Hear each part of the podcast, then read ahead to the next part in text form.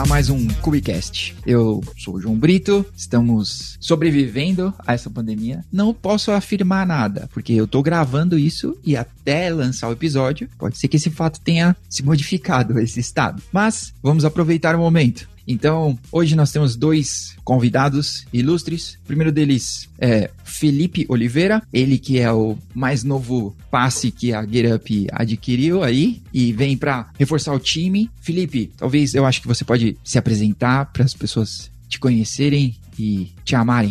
E aí, pessoal, eu, na verdade, gosto de tudo que é relacionado à arquitetura de software. Então, vocês vão me encontrar bastante no comunidade de Go, principalmente, e Kubernetes, tudo que tem aí em volta, vocês vão me encontrar nas comunidades. Sou bastante ativo nas comunidades. Legal, boa. E temos também o Tiago Avelino, mais conhecido por Tiago só pela sua mãe e por todos nós como Avelino.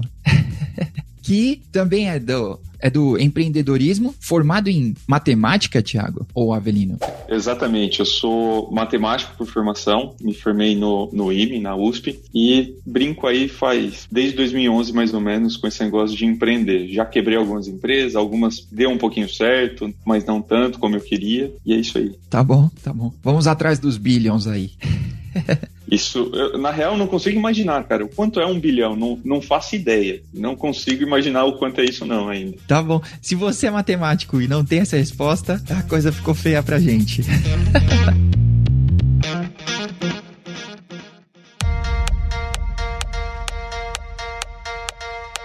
Olha, nesse clima de festa, então, esse episódio a gente gostaria de conversar sobre microserviços. Então, esse episódio eu gostaria de chamá-lo de Batalha de Microserviços. Talvez a gente consiga fazer mais episódios sobre isso, o assunto é grande, mas eu queria começar, não tem como fa falar sobre esse assunto sem ser polêmico. Então, como vocês acham, ou na experiência de vocês, sobre arquitetura, como tentar escapar de uma das duas armadilhas? De um lado, a gente tem o full hype, né? Vamos fazer microserviços e se você tentar abraçar isso completamente, é uma tarefa complicada, que muitas vezes o que a gente mais encontra por aí são tiros errados e não cair pro outro lado completo né, de old school total e monolito. Então, como talvez ser realista de repente, não sei qual abordagem vocês indicariam aí? Na verdade, assim, acho que depende muito do cenário. Porque quando você fala de, de microserviços e de, mono, de monolito, num lado você tem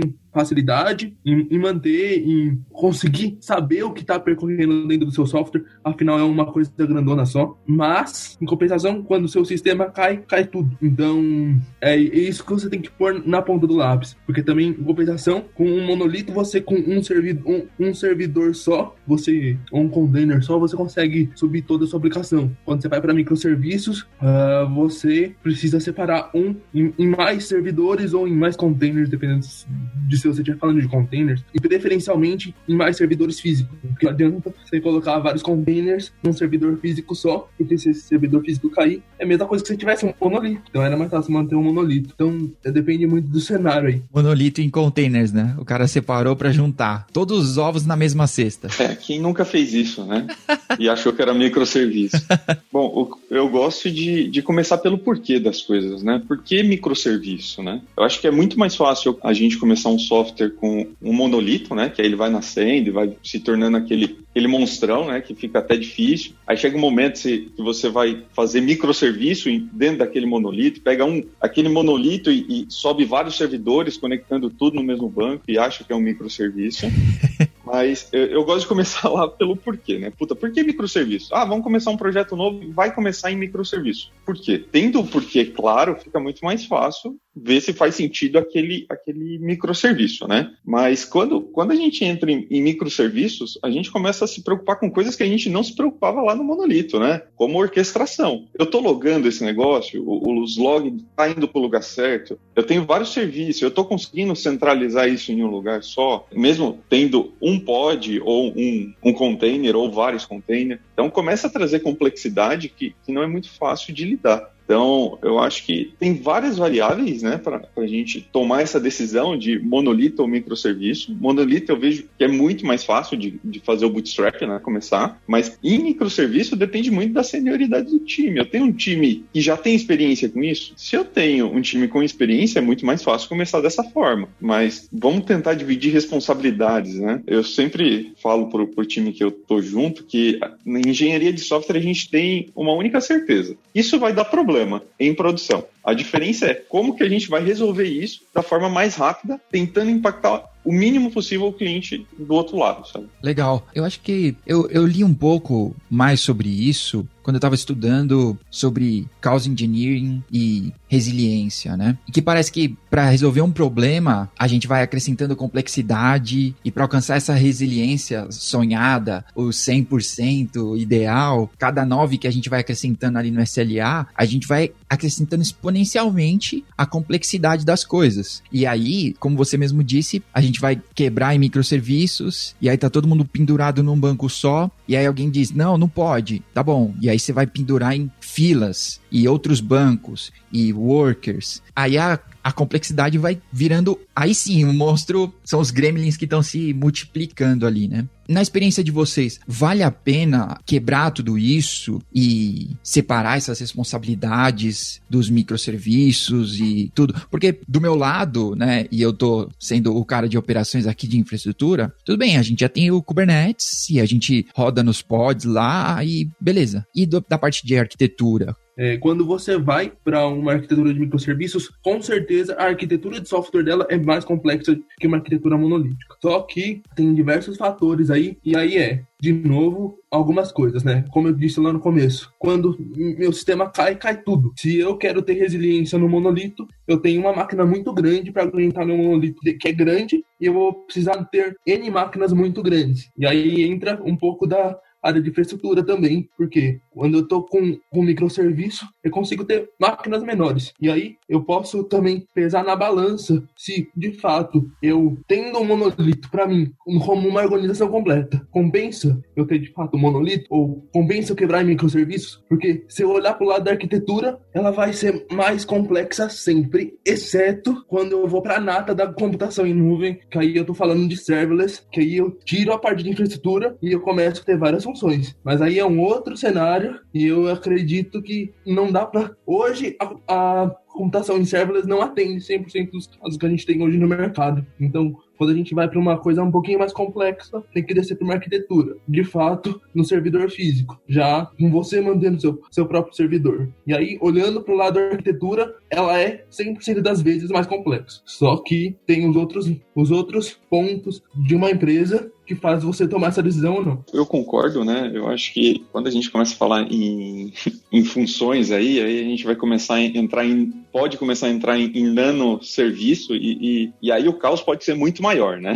Mas ter um time um pouco mais sênior fica muito mais fácil da gente partir para uma arquitetura em microserviço. E aí o time já consegue dividir melhor as responsabilidades e principalmente a comunicação de um serviço com o outro, né? Ah, vou usar fila. Aí a discussão é, ah, vou com comunicar com o RPC ou HTTP? Essa discussão já passa. É, eu vou comunicar via fila, tá bom, mas qual fila eu vou usar? Ah, vou usar um Kafka, vou usar um, um RabbitMQ. Aonde eu usaria Kafka? Aonde eu uso RabbitMQ? Não existe a bala de prata, né? Então, cada banco vai, vai cada, cada fila aí, banco de fila, vai se encaixar melhor em um, em um problema, né? Pensa uma pessoa com pouca experiência ou que tem ah, leu muito, né? Tem a teoria, tomando essa decisão. Pode ser que não seja a melhor decisão. Vai funcionar? Vai, mas lá na frente ele pode ter problema. Aí sim, ele passando por esse problema, ele começa a ganhar experiência e pro próximo projeto vai sair muito melhor. Então, é, o que eu sempre falo pro, pro time que eu tô junto é: experiência não tem como eu tirar da minha cabeça e colocar na, do amiguinho do lado, sabe? Ele tem que ir lá e tem que errar. Eu acho que um líder técnico, alguém que, que esteja junto com esse time, consegue mitigar um pouco esse erro. Mas não é tudo. Tem coisa que o cara, a, a outra pessoa, né, não vai entender. E ele tem que errar, tem que ir lá, errar, fazer do jeito que ele achava que estava certo. Aí depois ele volta e vão trocar ideia. Agora você errou? Legal. Esse erro eu teria feito dessa forma e, puta, isso aqui me tiraria esse tipo de erro que, que gerou lá na frente. Legal, tá bom. Vamos errar mais. E não é só porque tá no Medium que é verdade, né? Errar é importante, né? Gera experiência. Boa.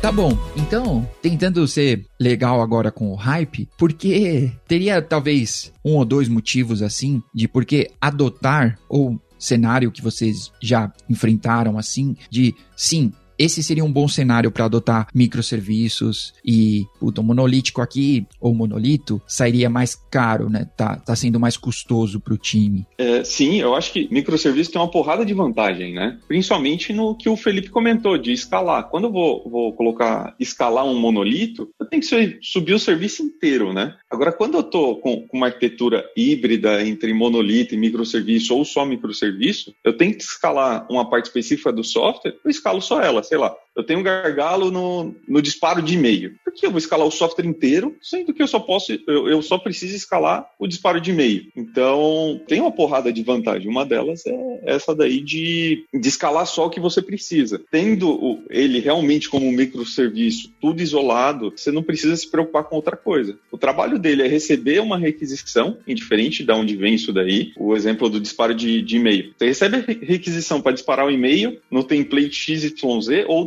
template já vem junto, depende da sua arquitetura, e você só vai disparar isso para frente. Então, ele tem a responsabilidade dele e quem mandou para ele não tem que se preocupar se aquilo foi disparado ou não. Só falar, ó, dispara para mim esse e-mail. Ah, disparou hoje ou amanhã, é responsabilidade daquele outro, daquele outro cara do lado de lá. Mais um, mais um motivo, Felipe? Acho que, assim, vamos pensar no cenário do caos, né? Softwares caem. Caiu uma parte do meu software no monolito, eu estaria 100% com zero clientes usando minha plataforma. Quando eu estou para microserviços, eu consigo criar uma arquitetura onde, quando as coisas caiam, com certeza eu não vou dar a melhor experiência para o meu usuário, mas pelo menos meu custo não fica zerado.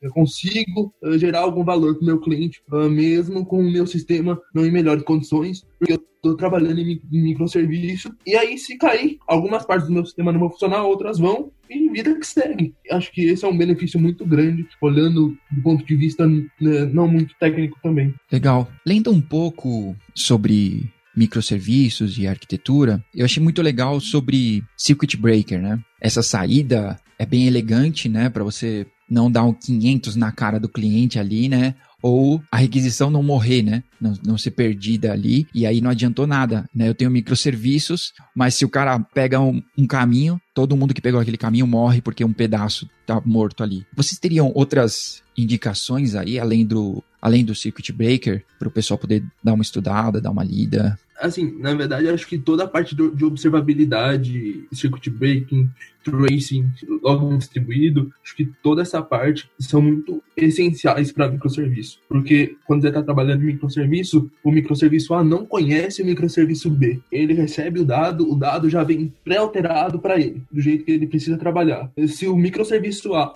fez alguma coisa errada ou tem algum bug e alterou de forma errada, o erro vai acontecer no microserviço B. Mas na verdade o erro está no microserviço A e aí você ia perdido procurando. Então, acho que tracing e, e log distribuídos são coisas essenciais, além de circuit breaker, para você conseguir lidar melhor com essas falhas. Legal. Realmente, orquestração, né, log, monitoramento, principalmente, né, lidando com microserviço, é essencial. E, e você conseguir identificar aonde está o problema, né? Porque ah, a requisição veio do serviço A e foi para o serviço B. É, o serviço B conseguiu lidar com aquela requisição ah, o que, que aconteceu? Foi um 500? Tá, se foi um 500 é o serviço B, mas aí o serviço A não pode morrer porque recebeu um 500. Então, tratar erros de comunicação é essencial. Não adianta só eu mandar e esperar que vou receber alguma coisa. Então, quando está implementando é, a arquitetura de microserviço, ou até mesmo escrevendo o código né, da, da implementação, pensa que aquilo vai dar erro. Então, eu estou mandando dado, eu posso receber erro. Vamos tratar o cenário feliz, que isso é o, o, o comum de qualquer software, né? Mas e se você receber um erro, o que, que vai acontecer? Você perdeu aquela requisição? Se for um dado bancário que eu estou transferindo um dinheiro da minha conta para a sua? E aí? Você perdeu aquilo lá e foi para onde aquele dinheiro? Sabe? Então, é, é, tratar, tratar erro, o que a gente chama de ter resiliência, né? É essencial, não tem como. Agora, no monolito, a coisa fica um pouco mais fácil, né? Ou você vai usar uma transação de banco que se deu problema você faz um rollback de tudo. Então esse, esse é o, o, grande diferencial aí quando a gente está falando de um monolito para microserviço, né? Você começa a lidar com coisas que no monolito você não precisava pensar tanto. Legal. Até você falando, enquanto você falava, eu fui abrir o celular aqui, que um abraço pro Itaú, se quiser patrocinar eu. Outro dia eu fui no caixa eletrônico e ele me deu um erro muito engraçado. Eu normalmente tiro fotos dos caixas eletrônicos, porque até outro dia rodava o Windows XP, mas agora já atualizaram ali. Mas aí, ele, olha o erro, vou ler para vocês, esse foi muito bom. O índice estava fora do intervalo. Ele deve ser não negativo e menor que o tamanho da coleção. Nome do parâmetro, index. Cara, isso não é erro que se mostre pro usuário. Cara, que, que ele me deslogasse, eu voltasse pra tela inicial, qualquer coisa. Uhum. Mas isso não é erro que mostre pro usuário. Eu saí, ainda chequei de novo se meus 50 reais estavam lá ainda. é que a gente é técnico, né? A gente lê isso, ah, beleza, alguma coisa no software deu problema. Exato. Mas aí pensa um, pensa um usuário final Exatamente. que não é técnico, sei lá, um cabeleireiro. Que que ele vai Caramba, é negativo? Minha conta tá negativa? Sei lá, eu não sei o que vai passar na cabeça do cara. Sabe? Sim. um abraço pro Itaú aí, ó. Melhor esse erro aí, pessoal.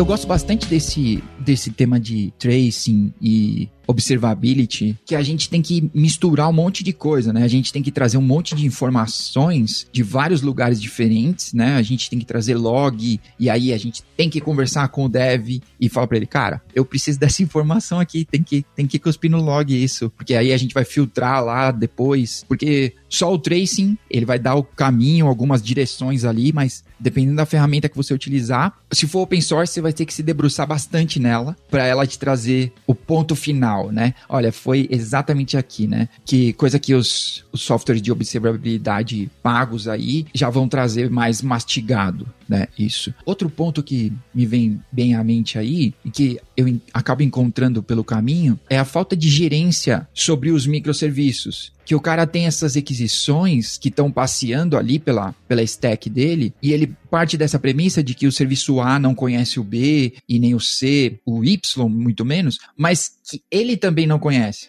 que às vezes ele não tem um, um gateway é, que está controlando essas entradas, ele não sabe nem quanto que ele está tomando ali. Vocês têm alguma experiência nesse rumo aí? Na verdade, assim, até pouco tempo atrás, você tinha lá os proxies reversos, como o Nginx da vida, mas você tinha que implementar muito desse controle nas configurações do proxy reverso ou fazer na mão no seu microserviço. Hoje, com os, os service mesh da vida, graças a Deus eles apareceram, é, você consegue configurar lá na ponta service mesh, independente do microserviço que entra na sua máquina de serviços. Se ele não seguir todas as políticas que você configura, você não consegue se comunicar com ele. É como se ele não tivesse disponível. Então, isso ajudou bastante na parte de, de a gente conseguir ter, ter gerência dessas requisições, né? E acho que um ponto super importante também que faltou a gente citar é que gerenciar as requisições é muito importante. Então, quando você tem micro é, monolito, quando você está fazendo uma requisição HTTP externa e não tem timeout, isso, isso é problemático. É,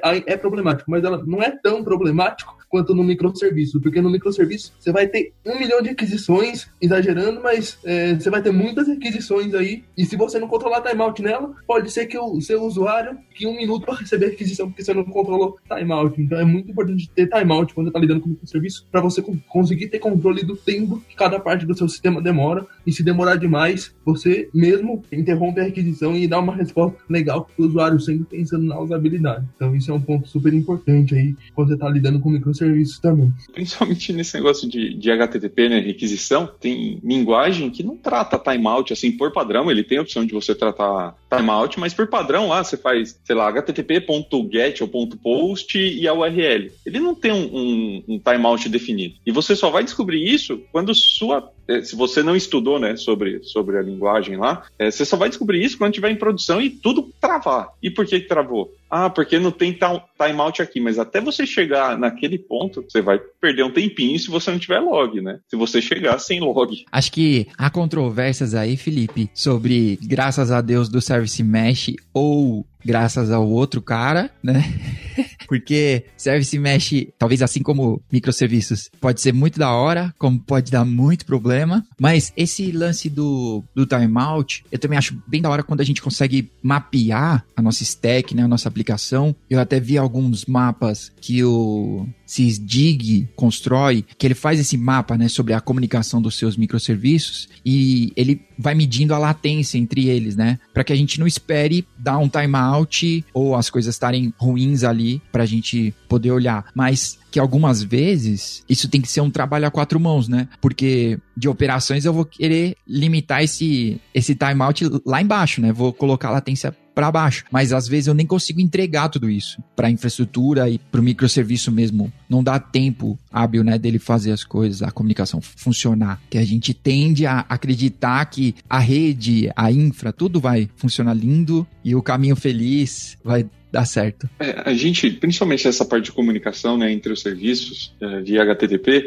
a gente sempre pensa que DDoS só acontece em rede pública, né? Então eu tenho um serviço em rede pública e alguém vai ficar tentando acessar muito ele até tirar ele do ar ali. Mas você pode gerar isso internamente. Um serviço fludando o outro, sabe? E esse outro serviço caiu. O que aconteceu? Você internamente gerou um DDoS em você mesmo. Então tem que tomar muito cuidado se o servidor HTTP começar a identificar coisas que você não se preocupava antes. Só se preocupava colocando a CDN na frente porque era coisa pública. Mas agora é internamente dentro da sua rede. E como que você vai identificar isso daí? Monitoramento. Coloca serviço lá para monitorar o que está acontecendo. Quando ele começar a gritar em vermelho, você tem que entender o que está rolando ali. Sabe? Legal, legal. Eu queria aproveitar e dizer que eu acho muito da hora tá vivendo esse momento que eu tô conversando com devs e um, um desenvolvedor, um cara de arquitetura tá falando sobre monitoramento. Coisa que a gente acharia impossível alguns anos atrás ou em alguns cenários ainda são impossível. É, um abraço para você que é desenvolvedor e tem 50 anos de Python e você não, não quer trocar ideia sobre isso. Se mexe aí, cara. A gente tá chegando.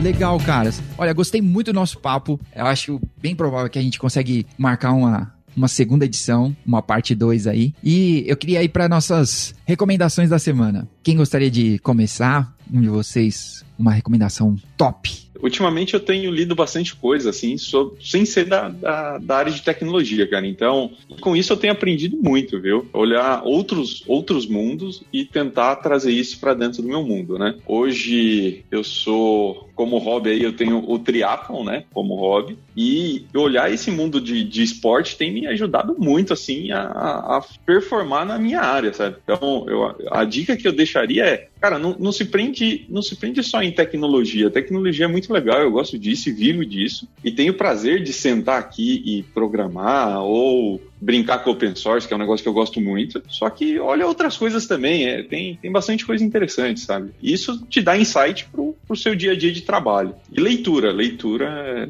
eu tenho lá um hábito de duas horas por dia ler. Então é sentar e ler livro. Indiferente se é Kindle, se é papel, eu prefiro papel, porque eu consigo escrever e tal, mas ler é importante. Da hora.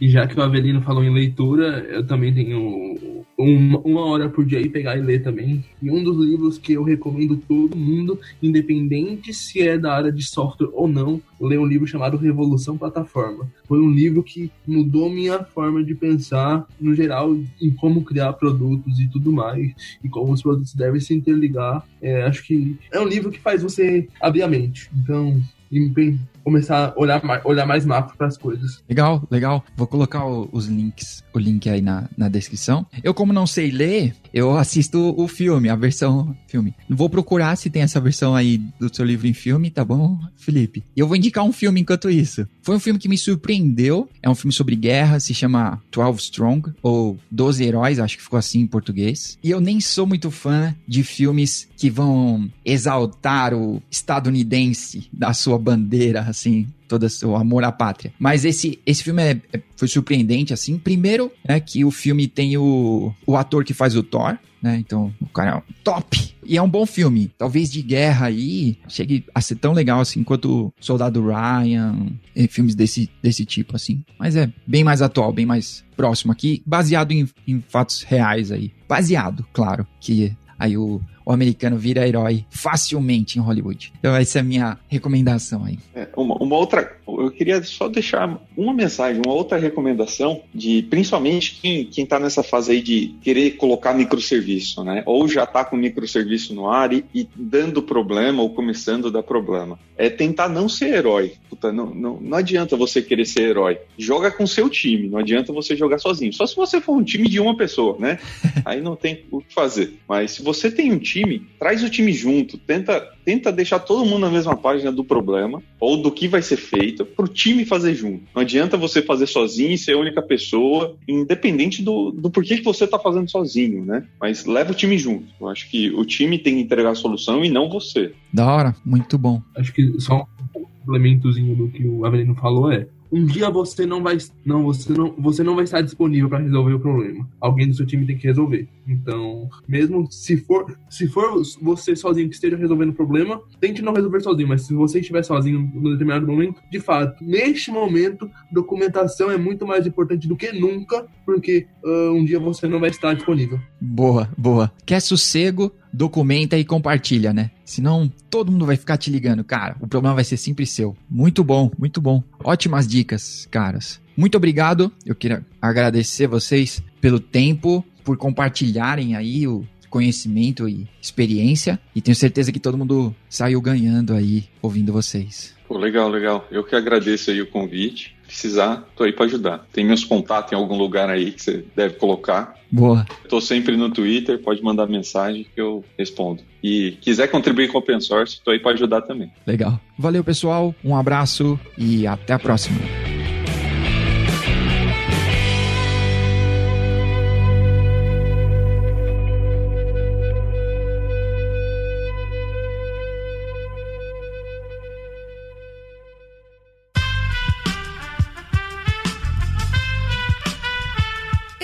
Podcast foi editado por Aerolitos Edição Inteligente.